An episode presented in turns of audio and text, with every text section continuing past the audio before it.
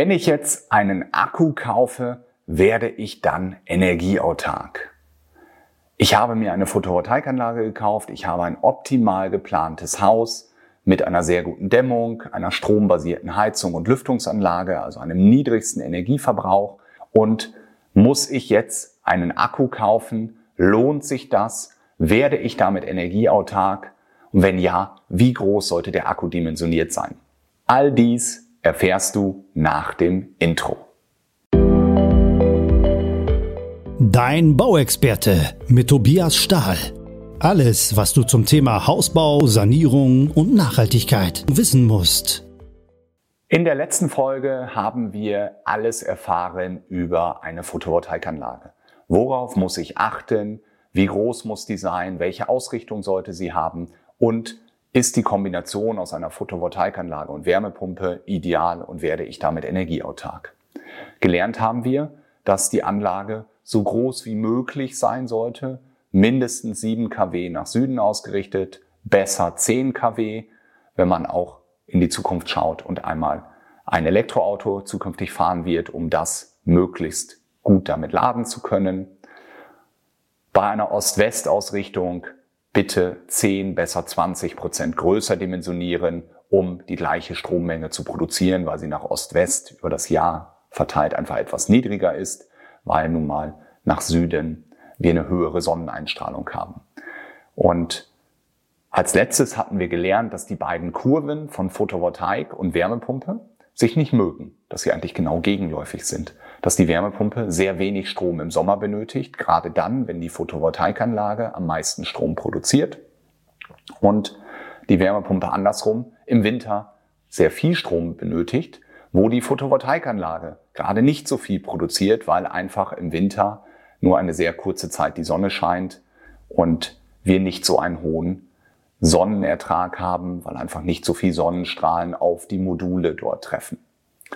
Nun ist die Frage, wenn wir einen Akku dazu nehmen würden, werden wir denn dann energieautark? Wir hatten gelernt, dass wir halt den Strom aus dem Sommer eigentlich bis in den Winter speichern müssten.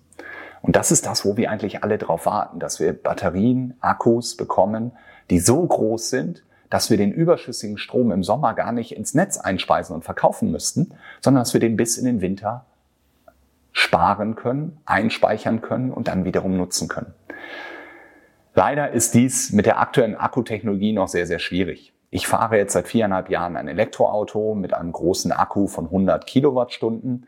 Wir würden aber mindestens 10, teilweise bis zu 20 dieser Akkus benötigen, um den fehlenden Strom im Winter im Sommer einzuspeichern und dann zu nutzen. Technisch ist dies möglich. Also wir könnten ein energieautarkes Haus bauen, wenn Geld keine Rolle spielt. Wir würden uns eine Garage nehmen, würden die komplett voll bauen mit Akkus und würden somit mit einer normalen Photovoltaikanlage, die gar nicht so übermäßig groß sein muss, den Strom einspeichern im Sommer, den wir im Winter benötigen. Leider ist dies noch sehr teuer. So ein Akku liegt irgendwo zwischen 20 und 30.000 Dollar. Wenn wir davon 10 Stück benötigen, plus noch die Garage, sind wir bei mindestens 200.000, häufig 300.000 Euro, die wir investieren, um echt energieautark zu werden. Und das ist natürlich für die wenigsten möglich, ist auch nicht sinnvoll, so dass ich davon abraten würde. Und wir versuchen sollten, physikalisch möglichst energieautark zu werden, also eine optimal ausgerichtete Photovoltaikanlage in der richtigen Größe kombiniert mit einem Haus mit einer sehr guten Dämmung, einer Technik, die den Energieverbrauch auf ein Minimum reduziert, wie eine Wärmepumpe und eine Lüftungsanlage. Die letzten Prozent, um wirklich von 70, 80 Prozent in Richtung 100 Prozent Energieautarkie zu kommen, ist aber sehr, sehr teuer. Und dementsprechend würde ich da erst noch einmal von abraten und würde sagen, ein Akku macht immer dann Sinn, wenn man von Frühling bis Herbst so viel Strom in dem Akku speichert, dass man in der Nacht keinen Strom einkaufen muss. Also ein Akku sollte jetzt nicht möglichst groß sein, sondern sollte so dimensioniert sein, dass er von Frühling bis Herbst abends voll ist und morgens leer ist. Wenn an vielen Tagen morgens dort noch Strom eingespeichert ist im Akku, dann ist er zu groß dimensioniert. Einen Akku nachträglich zu verkleinern, macht keinen Sinn und ist auch nicht möglich. Einen Akku zu vergrößern, schon. Dementsprechend bieten viele Hersteller nun an, dass man Akkus hat, die man erweitern kann. Zum Beispiel Solar Edge ist ein Hersteller, mit dem wir sehr viel zusammenarbeiten, der nun endlich ein Akkupaket hat, was aus 4,6 Kilowattstunden besteht und man mit zwei gleichen Bausteinen erweitern kann. Also auf 9,2 oder sogar 13 Kilowattstunden. Und so findet eigentlich jeder den passenden Akku, so dass ich immer empfehlen würde, mit dem kleinsten Akku zu beginnen, 4,6 Kilowattstunden und das mal über ein Jahr auszuprobieren. Und wenn man merkt, na, das ist eigentlich noch ein bisschen zu wenig, würde ich einen Baustein dazu kaufen, den man einfach einmal da drauf setzt, verbindet und das System funktioniert. Und wenn auch das nach wiederum ein Jahr Testen immer noch nicht ausreicht, dann würde man den dritten Baustein dazu kaufen. Und so hat man ein System, was man optimal erweitern kann und an die eigenen Bedürfnisse anpassen kann. Alternativ würde man versuchen, den Eigenstromverbrauch zu erhöhen, indem man möglichst viel selbst verbraucht, also die Elektrogeräte darauf anpasst, dass sie immer dann arbeiten, wenn die Sonne scheint. Das ist der erste Schritt, dass man mit einer Zeitschaltuhr arbeitet und somit die Elektrogeräte timet, dass sie möglichst am Vormittag, Mittag, frühen Nachmittag laufen, also tendenziell da, wo am meisten Strom produziert wird, wo am meisten Sonne scheint. Noch besser ist es, wenn man sie per Smart Home System intelligent vernetzt, so dass sie miteinander kommunizieren. Also, dass die Elektrogeräte schauen, okay, wird gerade Strom produziert? Ja, dann schalte ich mich ein und arbeite nun.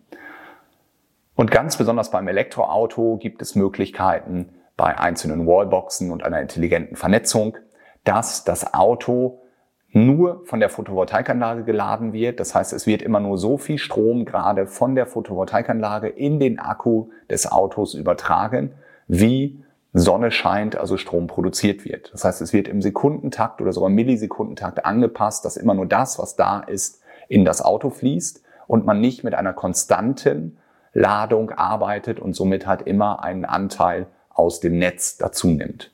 Sowas nennt man sogenannte Überschussladung, also dass man halt nur aus der Photovoltaikanlage den Strom in den Akku des Elektroautos lädt. Das dauert sicherlich etwas länger, weil man jetzt nicht mit einem sehr hohen Ladestrom arbeiten kann.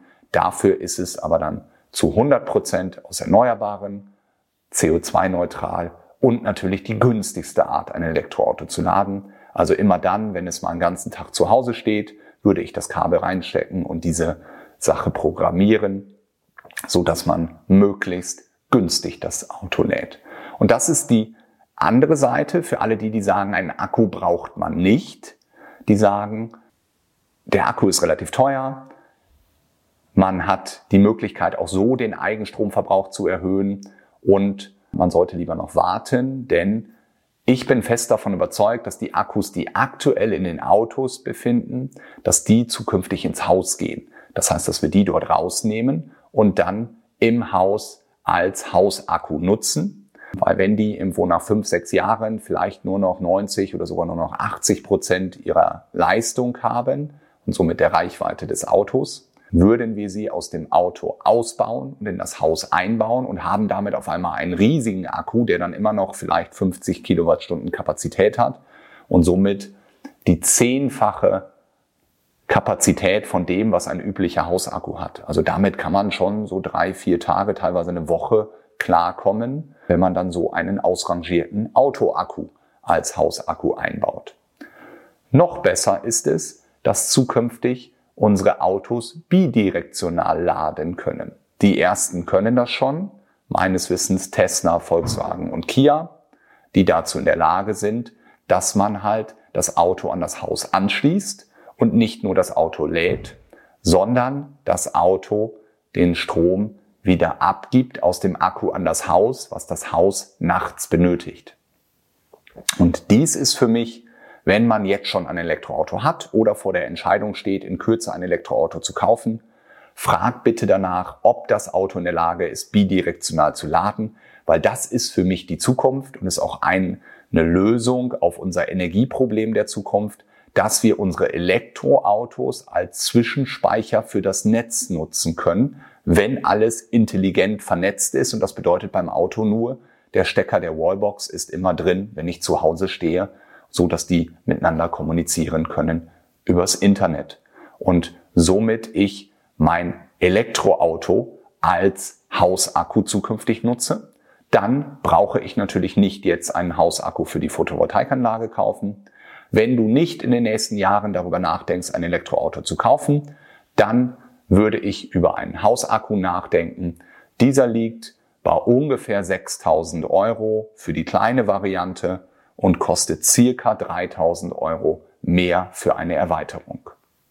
Ich hoffe, dir damit alle Fragen zu dem Thema Akku beantwortet zu haben. Sollten noch Fragen offen geblieben sein, schreib mir gerne eine E-Mail an podcast.stahl-baumeisterhaus.de oder solltest du noch Anregungen, Wünsche, Ideen für neue Podcast-Themen haben, schreib mir gerne auch an podcast.stahl-baumeisterhaus.de und Solltest du jemanden kennen, der gerade über einen Hausbau nachdenkt, empfehle diesen Podcast gerne weiter. Dies würde mir sehr viel bedeuten. Dein Bauexperte mit Tobias Stahl. Alles, was du zum Thema Hausbau, Sanierung und Nachhaltigkeit wissen musst.